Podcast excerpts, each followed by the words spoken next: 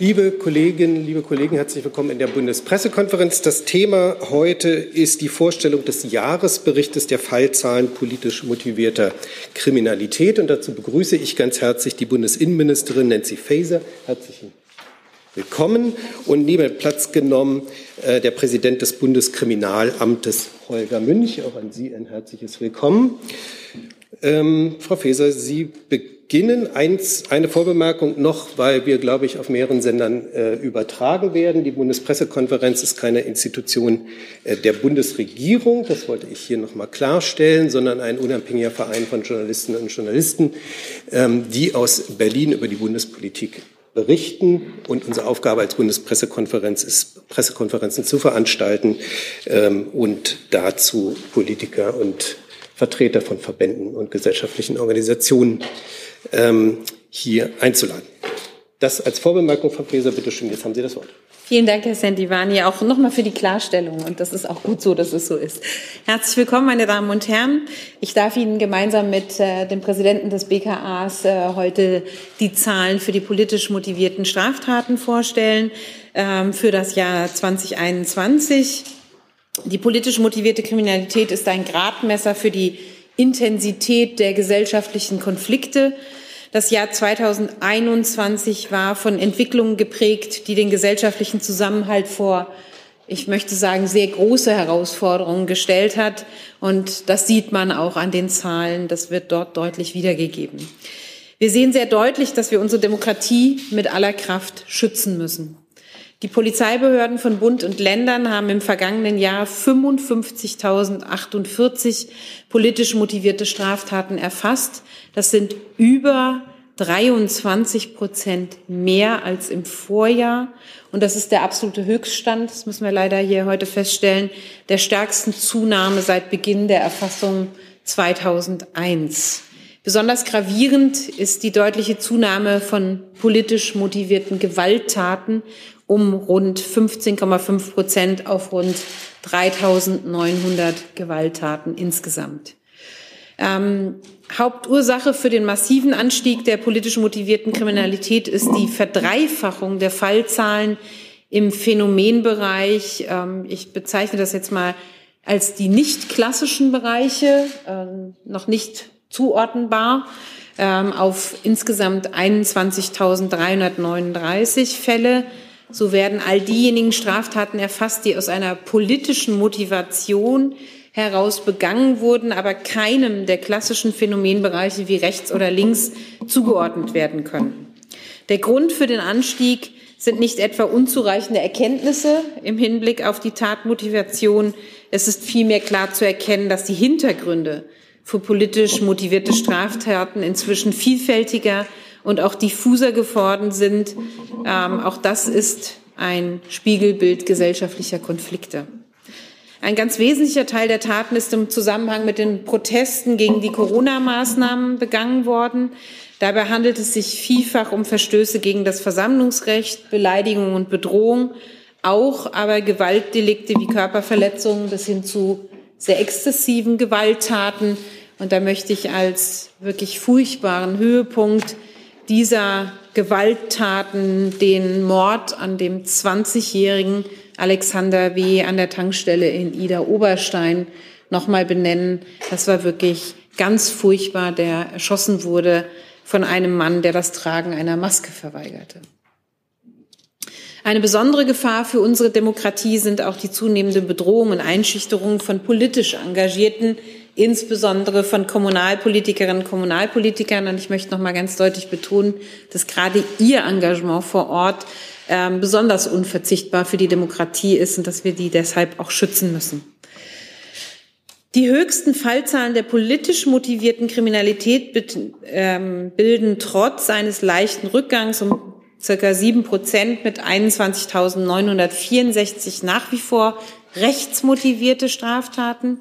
Die besondere Gefährdung durch rechtsextremistische Straftaten sehen wir auch daran, dass 41 Prozent der Opfer von Gewalttaten im gesamten Bereich der politisch motivierten Kriminalität eben von rechtsmotivierten Tätern angegriffen wurden. Das zeigt erneut, der Rechtsextremismus ist nach wie vor die größte extremistische Bedrohung für unsere demokratische Grundordnung. und die größte extremistische Gefahr für Menschen in unserem Land.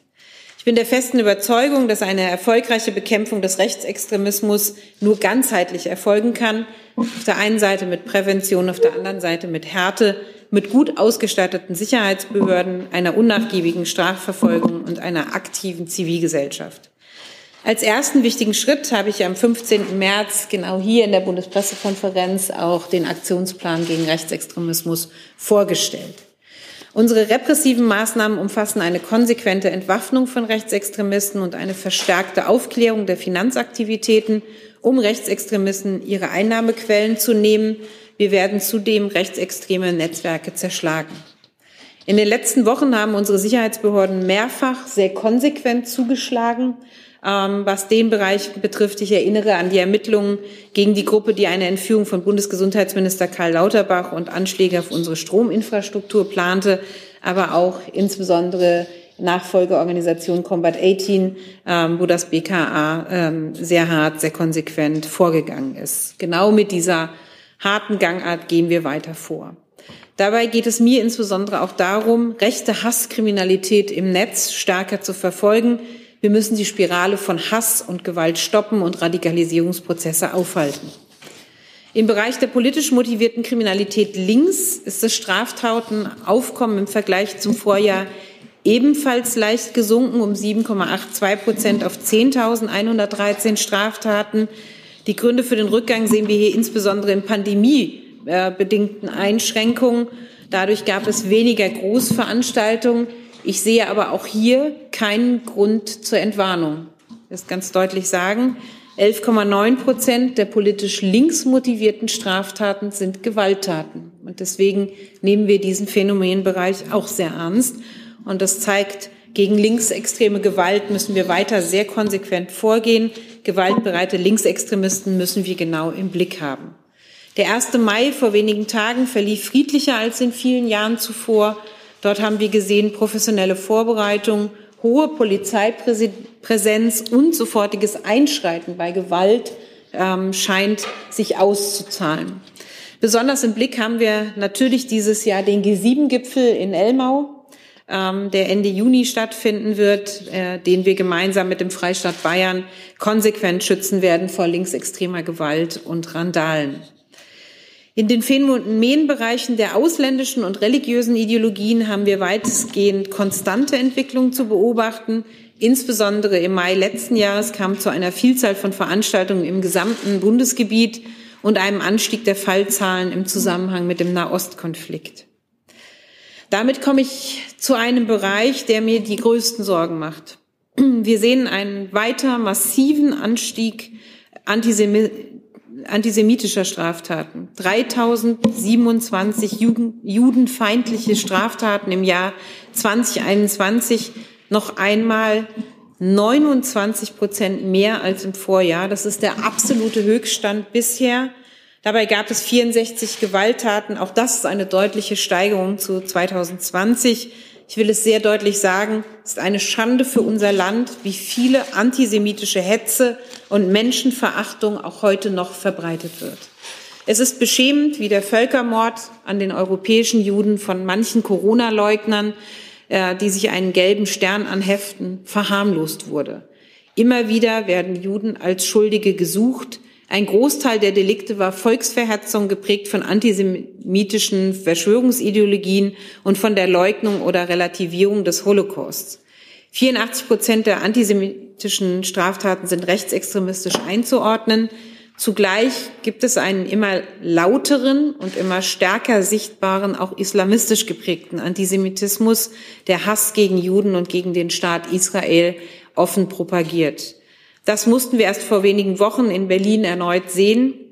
Und das erfordert ein sehr konsequentes Einschreiten der Polizei. Antisemitische Straftaten müssen mit großer Entschiedenheit verfolgt werden und für die Täter auch spürbare Konsequenzen haben. Wir sind uns unserer Verantwortung bewusst, Antisemitismus mit aller Kraft zu bekämpfen und Jüdinnen und Juden in Deutschland zu schützen. Das ist nicht allein eine Aufgabe von Polizei, Justiz und Sicherheitsbehörden. Das ist insgesamt eine Aufgabe für unsere gesamte Gesellschaft. Wir wollen deshalb politische Bildung und Extremismusprävention massiv stärken, auch um antisemitischen Verschwörungsideologien den Nährboden zu entziehen. Und ich will an dieser Stelle auch nochmal den Aktionsplan gegen Rechtsextremismus benennen, weil wir dort erste Maßnahmen gerade auch gegen antisemitische Vorgänge, Vorfälle ähm, vorgesehen haben. Ein weiteres wichtiges Anliegen ist mir auch die Bekämpfung von Straftaten, die sich gegen das Geschlecht oder die sexuelle Identität und Orientierung richten. Auch hier sehen wir einen ganz deutlichen Anstieg bei Straftaten aufgrund der sexuellen Orientierung um rund 50 Prozent auf 870 Straftaten, im Themenfeld Geschlecht oder sexuelle Identität sogar um 66 Prozent auf 340 Delikte. Und hier ist zu befürchten, dass wir es mit einer hohen Dunkelziffer zu tun haben. Ich möchte Ihnen zum Schluss noch einmal sagen, wo ich die zwei Schwerpunkte gesetzt habe. Das ist einmal im Bereich der neuen Phänomenbereiche, so will ich es mal benennen, wo wir einen massiven Anstieg zu verzeichnen haben und zum Zweiten in dem massiven Anstieg antisemitischer Straftaten und Vorfälle. Ich möchte mich zum Schluss ganz herzlich bei den Länderpolizeien, aber natürlich insbesondere beim Bundeskriminalamt für die hervorragende Arbeit ähm, bedanken und auch, dass die aktuelle Entwicklung schnell und umfassend auch präzise erfassen. Sie haben etwa einen klaren und differenzierten Blick gerade auf die Radikalisierung der Corona-Proteste gewonnen. Da werden Sie gleich auch noch mal was zu sagen, Herr Präsident Münch. Gerade in diesen Zeiten, in denen die Friedensordnung in Europa wieder bedroht ist und wir den inneren Frieden in unserem Land in besonderer Weise schützen müssen, ist uns allen sehr bewusst, die Arbeit unserer Sicherheitsbehörden ist absolut unverzichtbar zum Schutz unserer Demokratie. Deshalb nochmal mein herzlicher Dank für Ihre ausgezeichnete Arbeit und damit darf ich an den Präsidenten des Bundeskriminalamtes, Herrn Münch, weitergeben. Hey Leute, kurzer Hinweis. Wir stellen ja alles, was wir produzieren, kostenlos ins Netz. Ohne Kommerz. Wir können das nur, weil ihr unsere finanziellen Supporter seid. Das funktioniert seit Jahren und so soll es bleiben. Jeder Euro zählt, per Überweisung oder PayPal. Schaut einfach in die Podcast-Beschreibung und jetzt geht's weiter. Dankeschön. Herr Münch, bitte. Ja, vielen Dank. Vielen Dank, Frau Ministerin, meine Damen und Herren. Äh, Frau Ministerin Faeser hat es dargelegt. Wir haben 2021 einen neuen Höchststand äh, im Bereich der politischen motivierten Kriminalität, den Zahlen erreicht.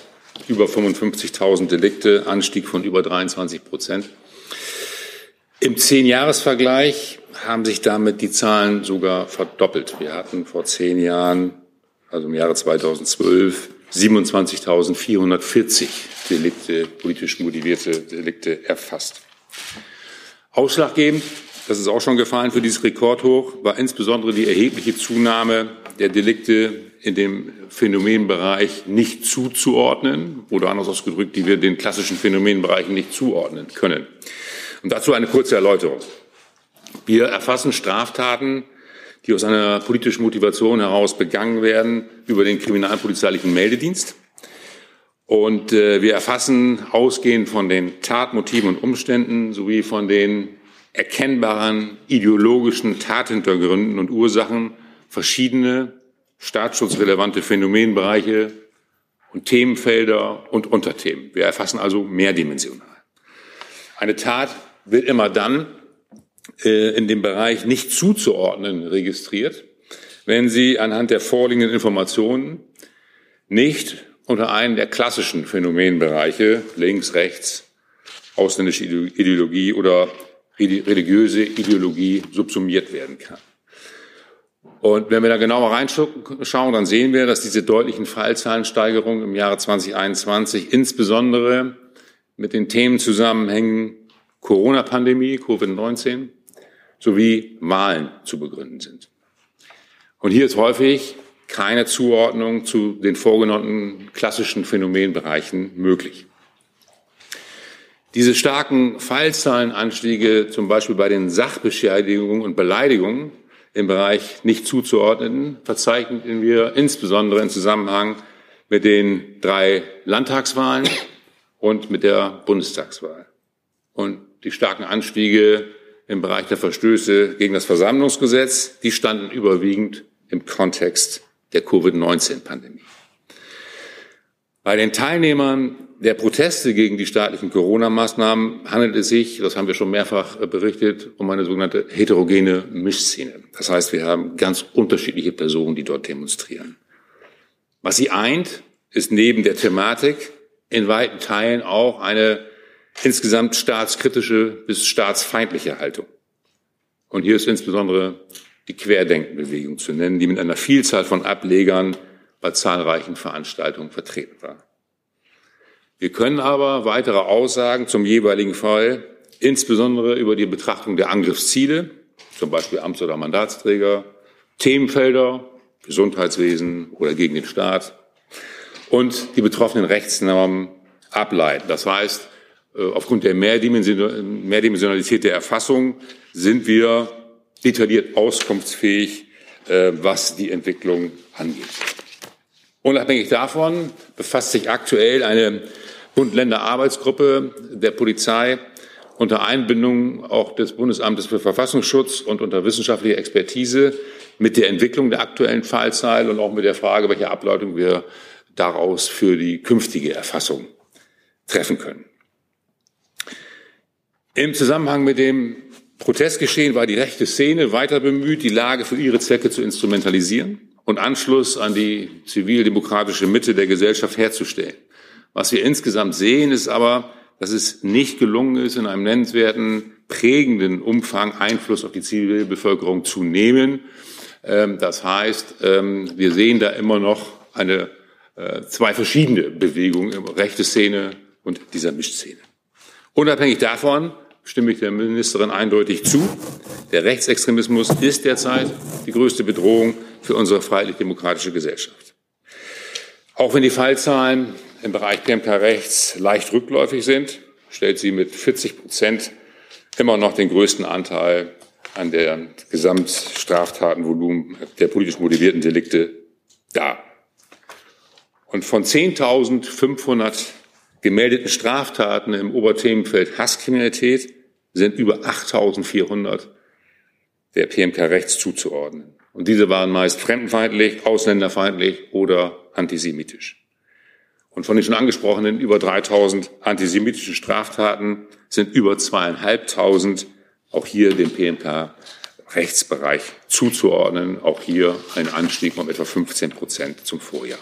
Das sind nur zwei Daten, die Beleg für die Strategie sind, politische Gegner oder Menschen, die sich gegen Rechtsextremismus engagieren oder demokratische Werte vertreten, einzuschüchtern und im schlimmsten Fall konkret zu gefährden. Diese Entwicklung in diesen Bereichen bedeutet aber nicht, dass wir in anderen Bereichen der politisch motivierten Kriminalität nachlassen. Für uns ist es wichtig, dass wir uns den Rundumblick bewahren. Wenn wir jetzt auf den PMK-Linksbereich schauen, dann sind die Zahlen im Jahr 2021, das hat äh, Frau Ministerin Faeser schon gesagt, leicht gesunken. Äh, die Gesamtfallzahlen bewegen sich aber nach wie vor auf einem hohen Niveau. Grund dafür sind Straftaten, die im Kontext der Anti-Corona-Proteste äh, begangen werden und in diesem Zusammenhang zumeist auch gegen den politischen Gegner von rechts oder gegen dabei eingesetzte Polizeikräfte. Ein weiteres Themenfeld sind Umweltthemen, die eine Rolle spielen. Zudem stand natürlich auch bei äh, linken Schwerpunktthemen das Thema Wahlen im Mittelpunkt. Wenn wir nach vorne schauen, dann gehen wir davon aus, dass mit aller Voraussicht nach aller, ähm, die, die Fallzahlen im Bereich PMK links sich auch weiter auf einem hohen Niveau bewegen werden und das kann Anlass oder ereignisbezogen auch noch steigen. Die Schwerpunktthemen aktuell der linken Szene sind Umweltschutz, Klimawandel, Gentrifizierung und natürlich geht es auch um den politischen Gegner rechts und auch die Polizei werden weiterhin Ziele von Angriffen sein. Zudem haben große Ereignisse wie der in diesem Jahr stattfindende G7-Gipfel traditionell ein hohes Mobilisierungspotenzial. Wir werden sehen, wie das in diesem Jahr sein wird. Für alle Bereiche der politisch motivierten Kriminalität, insbesondere die rechte Szene, trifft dabei unverändert zu, dass Internet und soziale Medien als Resonanzraum für Hass, Hetze und Verschwörungstheorien taugen, dienen und Radikalisierungsprozesse hier deutlich schneller und intensiver ablaufen. Hass und Hetze bilden den Boden für physische Gewalt, wie das äh, an den Anschlägen auf Dr. Walter Lübcke oder den Attentaten in Halle und Hanau abzulesen ist. Und Sorge bereitet uns in dem Zusammenhang auch die ständige Zunahme von Straftaten gegen Amts- und Mandatsträger. Die steigt seit 2018 steil an. 2018 hatten wir 1256, im letzten Jahr 4722. Eine steigende Zahl davon findet anonym im Internet statt und in den sozialen Medien, aber auch die Gewaltdelikte nehmen weiter zu. Im letzten Jahr waren es 132. Wir haben deshalb gemeinsam mit den Länderpolizeien unsere Bekämpfungskonzepte verändert gegen Hasskriminalität und Extremismus in einen Drei-Ebenen-Ansatz. Wir sprechen in der ersten Stufe von einem personenbezogenen Ansatz zur intensiveren Überwachung des bekannten Personenpotenzials, müssen darüber hinaus aber auch unbekannte Personen identifizieren und auch Personenverbindungen, Netzwerke, um bislang nicht erkannte Personenverbindungen und extremistische Personen zu erkennen und ähm, entsprechend zu behandeln. Das heißt insbesondere auch starke ähm, Investitionen im Bereich Ermittlungen auch Internetermittlungen. Und die dritte Ebene ist die intensive Bekämpfung von Hass und Hetze im Netz, dem Nährboden für Radikalisierung und Impulsgeber für Gewalttaten. Zur Optimierung auf der ersten Ebene, das hatten wir berichtet, haben wir äh, dann auch begonnen, das Instrument Radar, das wir im Bereich des äh, religiösen Extremismus äh, einsetzen, äh, anzupassen auf den Bereich PMK Rechts. Ich kann Ihnen sagen, dass am heutigen Tag äh, wir hier in den Wirkbetrieb gehen nach Schulungsmaßnahmen und Probebetrieb. Gefährder und relevante Personen, also in dem Bereich PMK Rechts, werden ab heute mit diesem Instrument bewertet, um daraus abgeleitet die richtigen Maßnahmen dann auch zu treffen. Kernstück der Maßnahmen auf der dritten Ebene ist die Einrichtung der zentralen Meldestelle für strafbare Inhalte im Internet.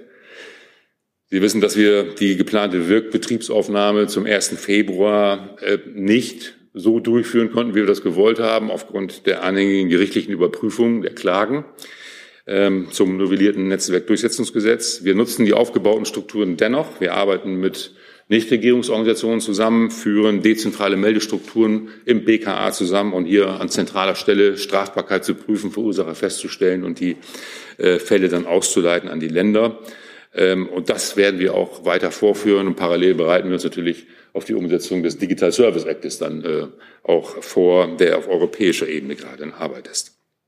Angesichts der vor allem seit Beginn der Corona-Pandemie vielfältigen Beleidigungen, Bedrohungen und Aufrufen zu schweren Straftaten haben wir darüber hinaus eine Taskforce hier eingerichtet, ähm, auch für Straftaten ähm, über den Messenger-Dienst Telegram. Ähm, auch hier äh, haben wir Fortschritte gemacht, also eine Menge an Straftaten ermittelt, auch äh, festgestellt, wie das funktioniert mit einem Anbieter, äh, der nur eingeschränkt äh, kooperiert.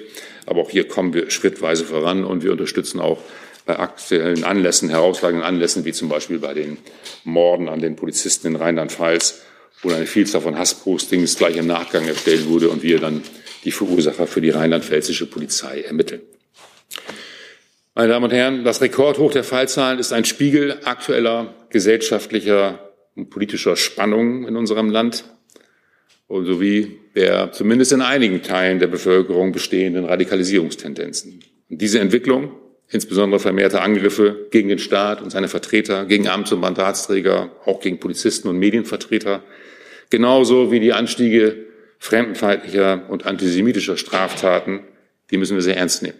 Das tun wir auch, denn sie richten sich gegen unsere freiheitlich-demokratische Grundordnung, gegen uns alle und sie stiften gesellschaftlichen Unfrieden. Es geht deshalb darum, dass wir gemeinsam Antworten finden, den Zusammenhalt in der Gesellschaft zu stärken.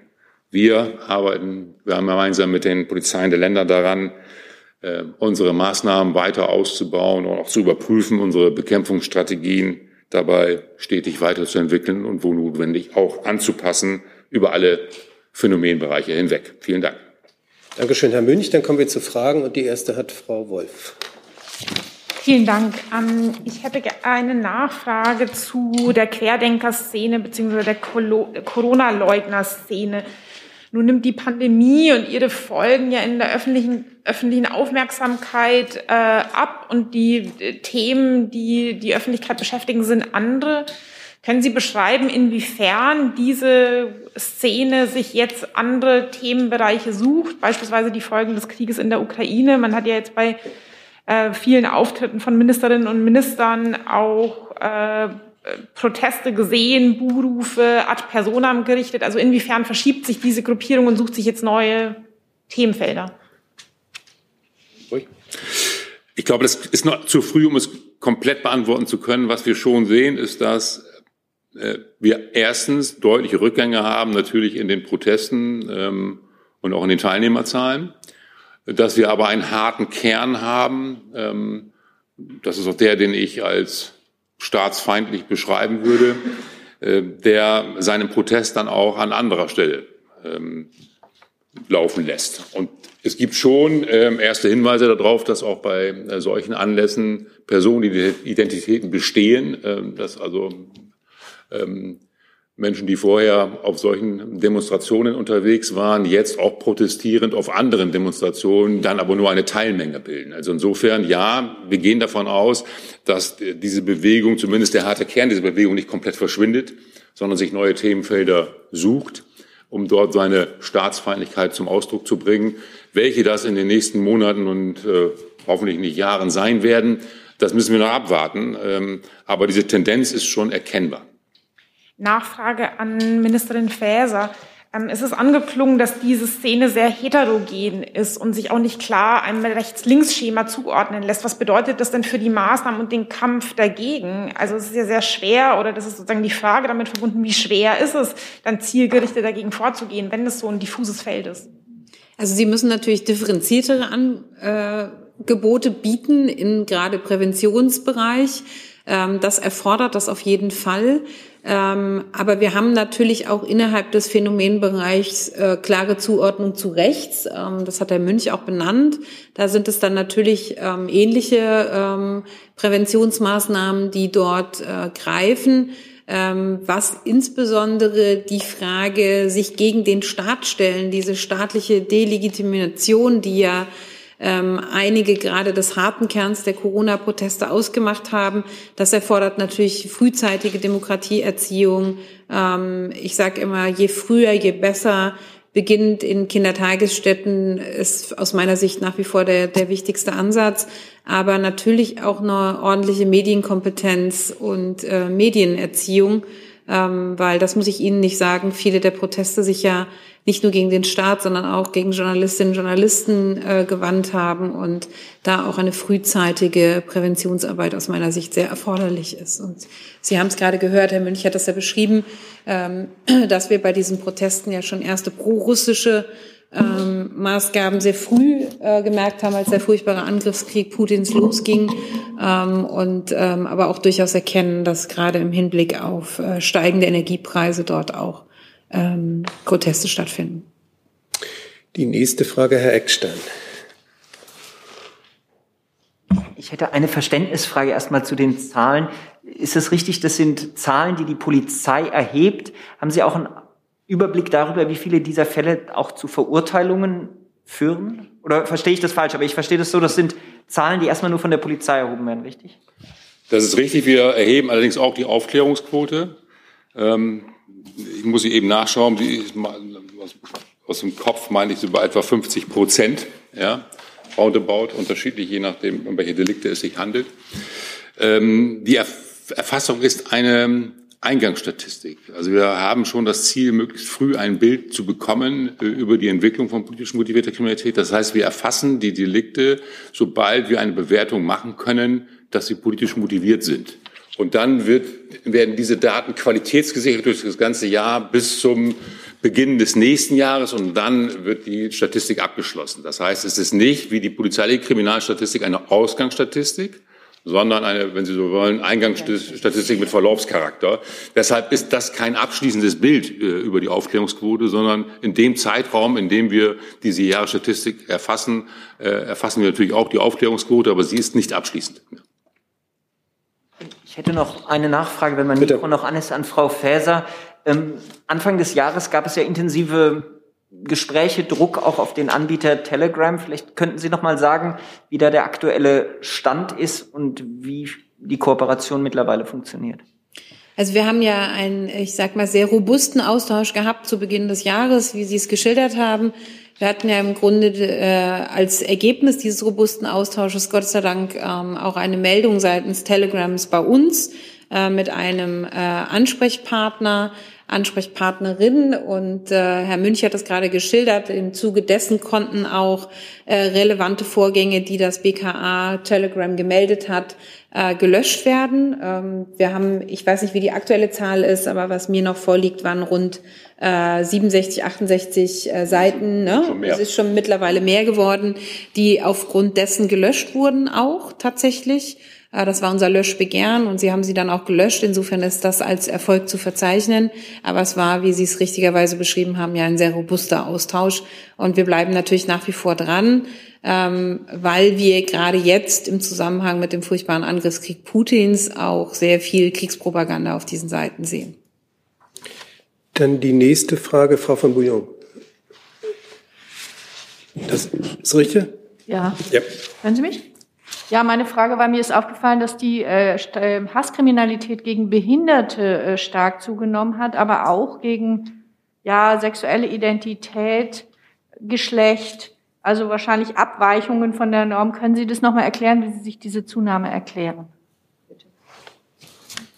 Ja, da ähm, haben wir noch kein abschließendes Bild. Wir erkennen insgesamt eben auch einen äh, Anstieg ähm, wenn man so will, gegen Minderheiten, Straftaten gegen Minderheiten aus einem Motiv heraus PMK rechts, also rechtsmotiviert, aber auch sehr stark nicht zuzuordnen, also aus ähm, dem Kreis heraus, den wir auch der Querdenkerbewegung zuordnen. Auch hier sehen Sie natürlich Motivlagen, ähm, die ähm, dieses Abgrenzungsmotiv bedienen.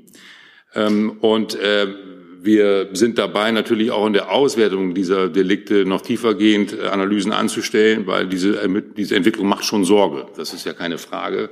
Im Übrigen differenzieren wir auch in der Statistik ab diesem Jahr auch weiter aus, äh, wollen also ähm, unterscheiden zwischen frauenfeindlichen eher divers orientierten und männerfeindlichen Straftaten, weil das können wir zurzeit ja noch nicht aus den Statistiken ablesen, müssen es mit Einzelauswertung machen. Heißt, wir sind hier aufgrund der Entwicklung ähm, da dran, äh, uns ein klareres Bild über diese Entwicklung zu verschaffen. Aber wir haben sie sehr stark im Blick, deswegen habe ich sie auch in meinen Ausführungen ja erwähnt, ähm, weil uns das natürlich Sorge bereitet, der Anstieg von 66 Prozent.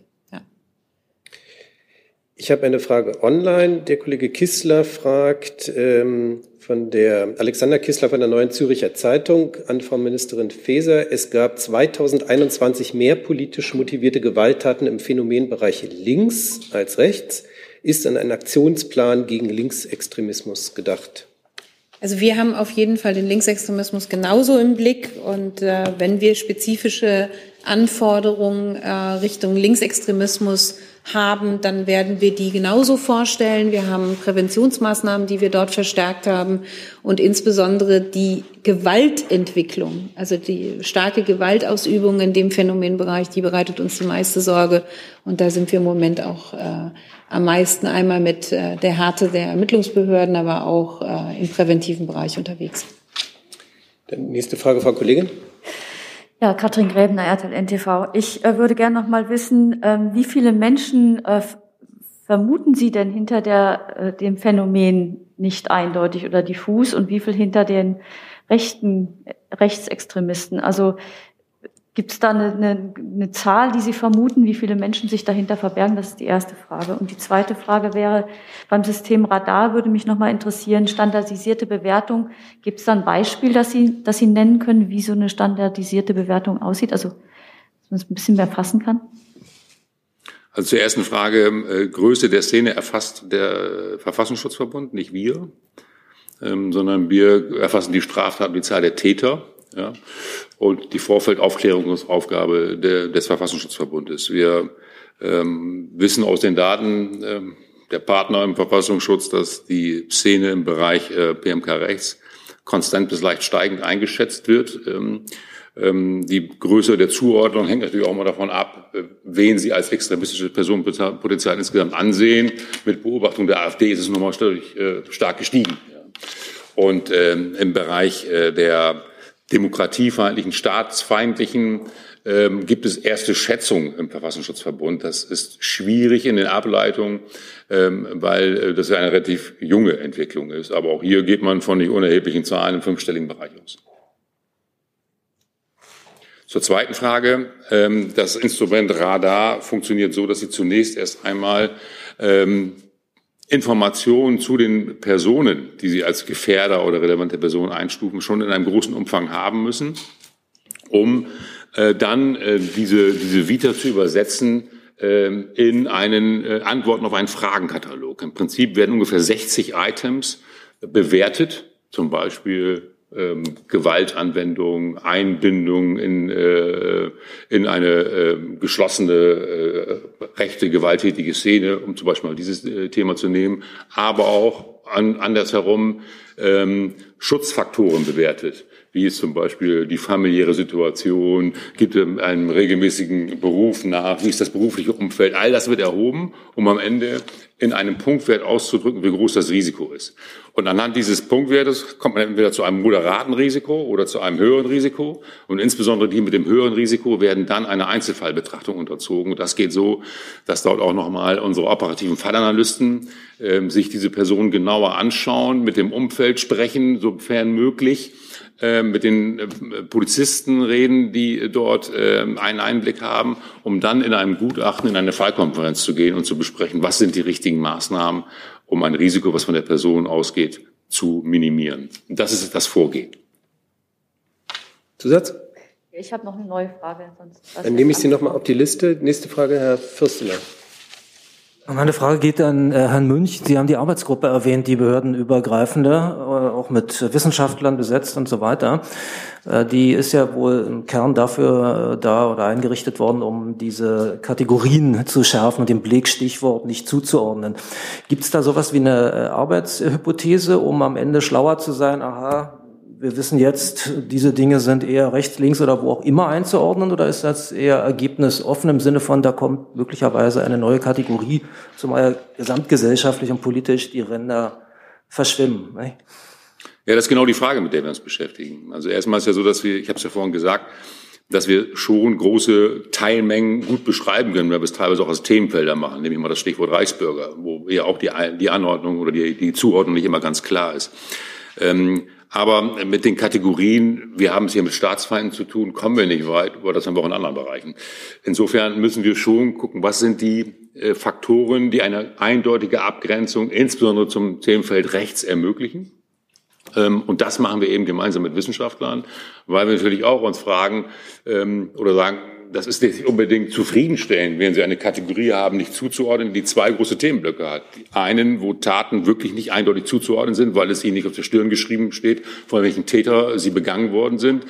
Nehmen Sie mal ein Umfeld einer Demonstration, äh, wo es zu wechselseitiger Auseinandersetzung kam und dann äh, haben Sie dort Sachbeschädigung. Welche Tätergruppe war es jetzt? Das ist dann nicht zuzuordnen. Äh, oder wenn Sie Taten haben, wo Sie den Hintergrund eigentlich kennen, aber nicht wissen, kann ich das einem Oberthema oder einer, einer, einer Kategorie zuordnen? Das ist die Frage, mit der wir uns jetzt beschäftigen. Aber wir gehen da jetzt nicht ähm, so leichtfertig heran, dass wir mit aller Gewalt dann jetzt eine Kategorie schaffen, sondern wir wollen genau gucken, ob wir auch einen Mehrwert dadurch schaffen, weil eben auch die Abgrenzung nicht klar ist. Parallel passiert Forschung, die schon zeigt, es gibt sehr, sehr starke Schnittmengen auch in dem Bereich rechts. Und deshalb wollen wir nicht zu früh eine Kategorie machen, die uns vielleicht blind macht, sondern wir wollen das auch sauber durch Forschung begleitet bearbeiten. Nach, äh, Nachfrage. Äh, in der Vergangenheit ist Ihnen ja häufig dann oder mit Blick auf diese Statistiken der Vorwurf gemacht worden, aha, äh, da sind ja immer mehr nicht zuzuordnen und äh, dann wurde, ob zu Recht oder zu Unrecht behauptet, aber da sind doch sehr, sehr viele aus dem Bereich, Phänomenbereich äh, rechtsextremistisch. Ist das eine Sorge, die Sie umtreibt, wenn man bei diesem Begriff bleibt, äh, zuzuordnen, dass es immer wieder heißt, aha, die wollen sich nicht festlegen oder die sind auf dem rechten Auge blind oder meinetwegen auch auf einem anderen Auge? Ja, ich will nicht sagen, das ist eine Sorge, aber ich verstehe die Frage und deshalb beschäftigen wir uns so intensiv damit. Aber bitte um Verständnis, dass wir das auch sehr sorgfältig machen, weil wir ja auch hier mit diesen Kategorien dann ja auch ähm, zum Ziel haben, auch Bekämpfungsstrategien abzuleiten. Und dann wollen wir natürlich auch nicht in die falsche Richtung rennen. Also das heißt, wir haben es hier mit einer Mischszene im großen Umfang zu tun. Mischszene bedeutet auch nicht one size fits all. Und deshalb ähm, gehen wir auch sehr genau rein und äh, lassen uns auch davon extern beraten, ob wir klug beraten sind, sehr schnell eine solche Kategorie zu bauen oder äh, ob wir halt über diese Unterthemenfelder solche Abgrenzungen machen müssen, wie wir das jetzt tun. Aber es gibt ja eine klare Benennung, äh, wo im Moment die größte Bedrohung herkommt. Dazu passt die Frage von Julia Haag von der Berliner Zeitung. Äh, eine Frage zur starken Zunahme in einem diffusen, nicht zuzuordnenden Bereich. Inwieweit ist eine Ausdifferenzierung überhaupt zielführend und müsste nicht alles unter Demokratie und Staatsfeindlichkeit gemeinsam erfasst und verfolgt werden? Ich glaube, dass äh, ich das gerade versucht habe, mit meiner Antwort auszudrücken, dass wir uns um diese Frage eben sehr genau kümmern und nicht äh, vorschnell eine solche Differenzierung machen. Dann habe ich als nächstes auf der, meiner Liste Frau Buschow. Ja, danke. Ich würde gerne noch mal zum ähm, Thema Antisemitismus nachfragen, Frau Ministerin. Wenn ich Sie richtig verstanden habe, sehen Sie in der erneuten Zunahme der Straftaten auch ein Ergebnis dessen, was an Verschwörungserzählungen während der Corona-Pandemie verbreitet wurde. Meine Frage ist, hat sich auch die Form antisemitischer Straftaten verändert? Weil äh, die Statistik zeigt auch eine Zunahme der Angriffe auf Religionsgemeinschaften und konkret auf religiöse Repräsentanten. Also das verstehe ich so auf, auf Gläubige, die auf, als Gläubige sichtbar sind da eben vor allen Dingen auch antisemitisch äh, motiviert. Also die Frage ist die Gefahr zum Beispiel für Juden und Jüdinnen in Deutschland auch konkret gefährlicher geworden für die Einzelpersonen?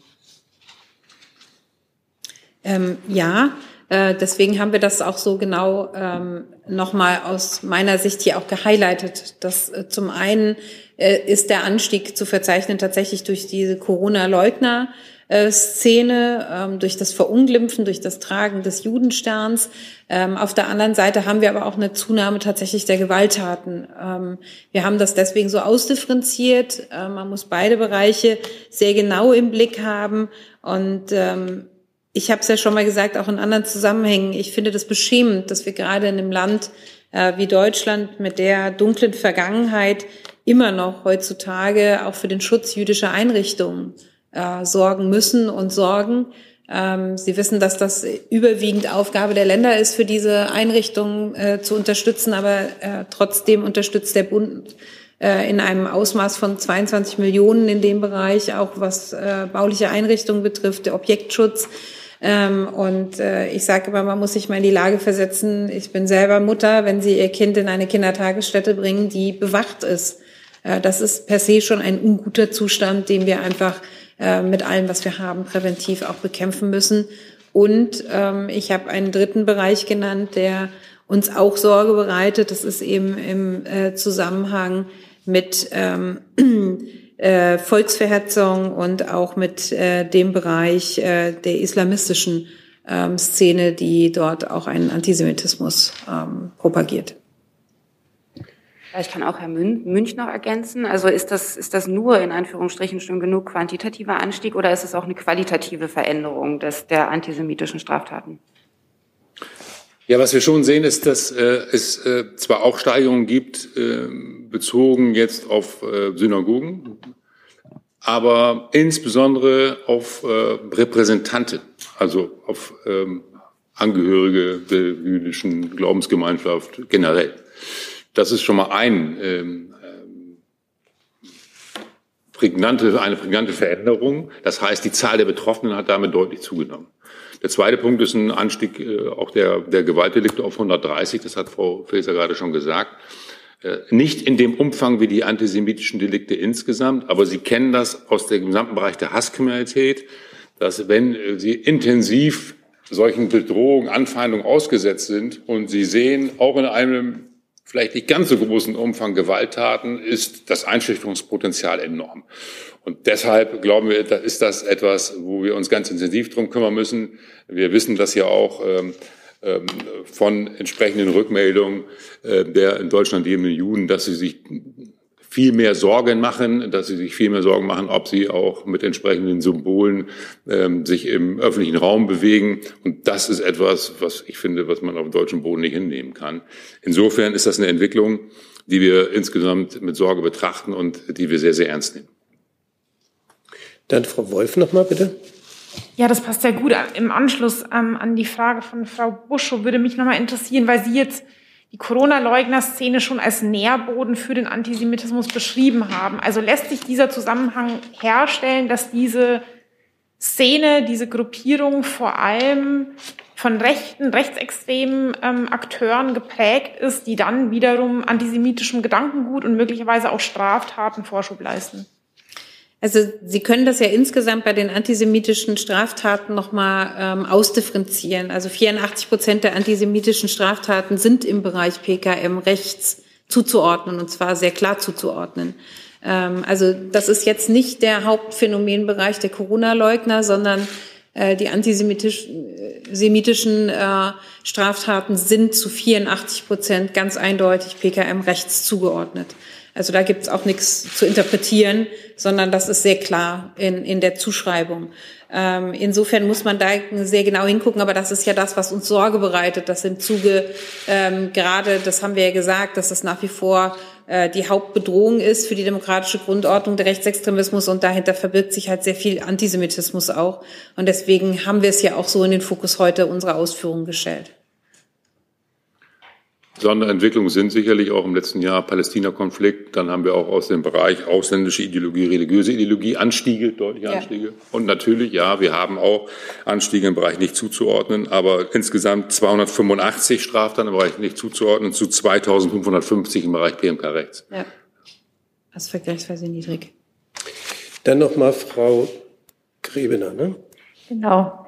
Ähm, ich würde gerne nochmal auf das Phänomen Angriffe auf Mandats- und Amtsträger kurz kommen. Sie haben ja von einer Aufklärungsquote von 50 Prozent insgesamt gesprochen. Ähm, es gab eine Vollbefragung in Brandenburg, vom Land Brandenburg, vom Verfassungsschutz dort aus, 7000, mit Forschung. 7000 Mandatsträger wurden insgesamt befragt. Es gibt auch bundesweit andere äh, Befragungen schon von der Körperstiftung. Von diesen ganzen Mandatsträger, wie äh, glauben Sie, ist das Anzeigenverhalten oder was wissen Sie darüber? Weil wir hören, da würde ich gerne Ihre beide Einschätzung hören, hören, dass sich viele dieser Amts- und Mandatsträger sehr alleingelassen fühlen und gar nicht Anzeige erstatten. Welche Erklärung haben Sie dafür? Ja, also dass wir das als äh, sehr ähm, äh, schwierigen Bereich und äh, als äh, sehr alarmierende Entwicklung sehen, haben wir ja auch schon gezeigt, weil wir dazu einen extra äh, Punkt auch in dem Aktionsplan gegen Rechtsextremismus drin haben, nämlich eine kommunale Anlaufstelle, äh, Ansprechpartner für diejenigen, die von Gewalt und Bedrohung und Hass betroffen sind. Ähm, das ist etwas, was beispielsweise ja auch der Bundespräsident sehr stark ähm, gemacht hat, dass wir uns dort kümmern müssen, weil das die Menschen sind, äh, die sich vor Ort für die Gesellschaft einsetzen und da unter Bedrohung leiden.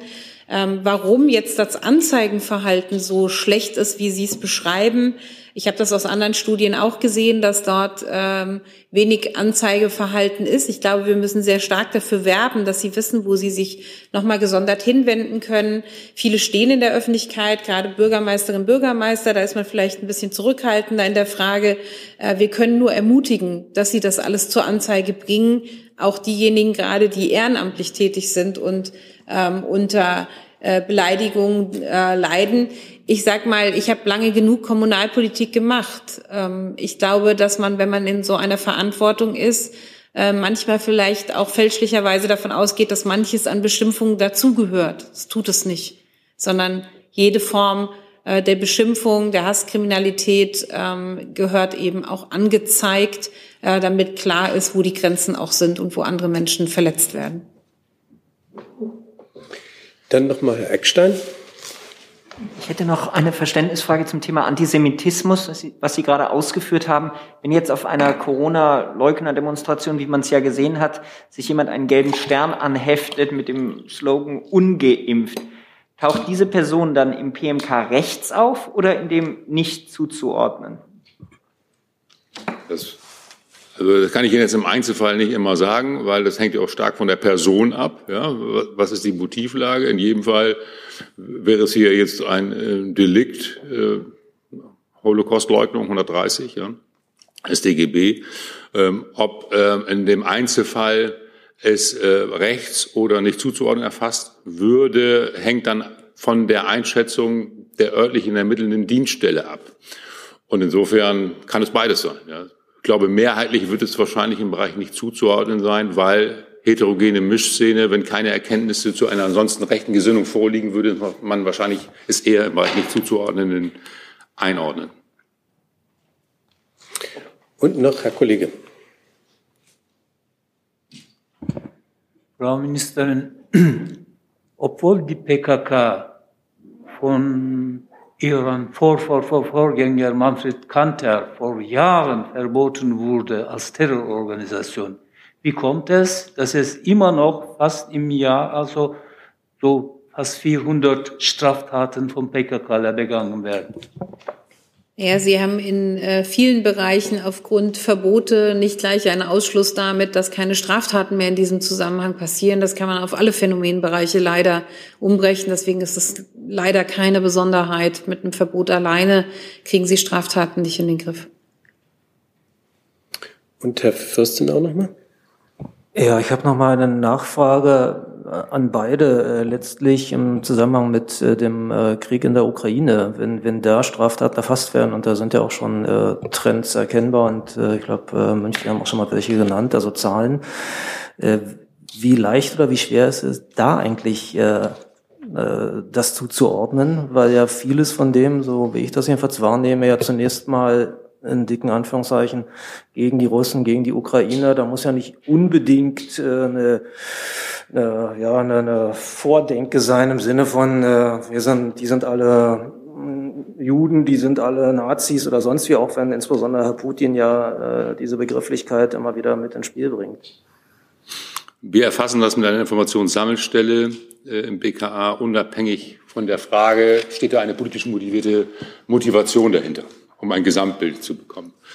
Und äh, es gibt dort tägliche und wöchentliche Lageberichte. Man kann sagen, dass äh, mit Beginn des Konfliktes wir dann noch einen Anstieg hatten in der Spitze auf ungefähr 270 Straftaten pro Woche, mehrheitlich gegen, am Anfang gegen äh, russischstämmige Bevölkerungsmitglieder, ähm, in der Minderheit gegen ukrainischstämmige Bevölkerungsmitglieder.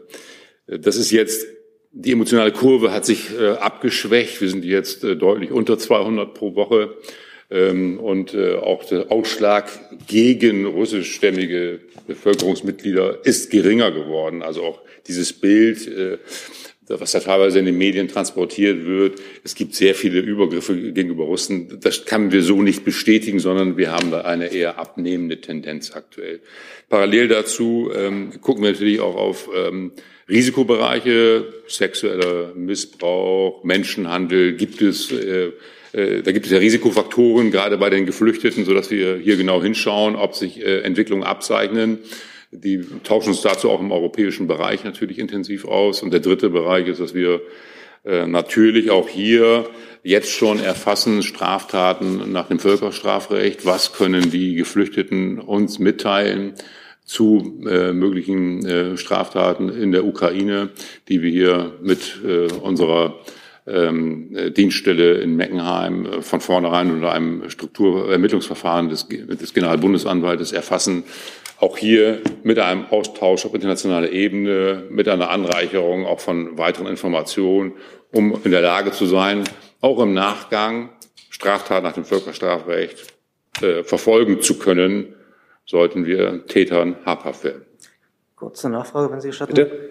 Ich habe Sie richtig verstanden, Herr Münch, das korrigieren Sie mich bitte, dass Sie jetzt im Grunde genommen erstmal sammeln, erfassen und wenn man aber im Einzelfall zuordnen kann, weil da jemand äh, erkennbar stark rechtsextremistisch ist und damit seine Tat vielleicht auch im Internet, äh, was ja sehr beliebt ist, äh, ankündigt oder, oder damit prahlt, äh, dann würde es in der ja. Bilanz im kommenden Jahr ja. äh, mhm. würde es auftauchen, ja. Genau.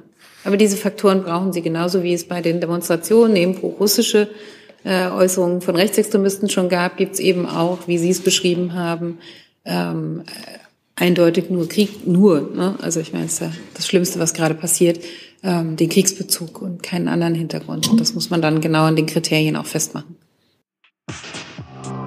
Hi, Tyler hier, Producer von Jung und Naiv. Ohne euch gibt's uns nicht. Jeder Euro zählt und ab 20 landet ihr als Produzenten im Abspann auf YouTube. Weiter geht's. Und dann habe ich noch Frau Busche nochmal. Ja, danke. Ähm, Frau Ministerin, weil Sie das, das Maßnahmenpaket gegen Rechtsextremismus auch selbst angesprochen haben, vielleicht zwei Monate danach, nach der Vorstellung, die Frage, wie ist denn der Stand der Dinge, insbesondere was diese beiden harten Kernbereiche angeht, Entwaffnung von Extremisten, von Rechtsextremisten und Austrocknen von Finanzströmen. Gibt es da erste Ergebnisse? Gibt es da schon Erkenntnisse, ob es ein Gesetz geben soll und wenn ja, wann? Also wir haben ja auch im Koalitionsvertrag, nicht nur im Aktionsplan gegen Rechtsextremismus, das beides verankert. Ähm, wir sind gerade dabei und haben den ähm, Ermittlungsdruck erhöht. Ähm, wir haben ja vorhin gesagt, dass wir schon bei der Zerschlagung von rechten Netzwerken äh, zwei sehr große Erfolge hatten. Also haben wir dort schon auch Maßnahmen umgesetzt. Im Bereich der Gesetzgebung sind wir dabei, das vorzubereiten und werden dann auch zeitnah an die Öffentlichkeit damit treten. Gibt es weitere Fragen? Das sehe ich nicht. Dann sind wir am Ende der Pressekonferenz. Ich bedanke mich ganz herzlich bei Ihnen, Frau Ministerin. Danke schön, Herr Münch. Danke Ihnen. Und ich schließe die Pressekonferenz. Für die Gastfreundschaft. I'm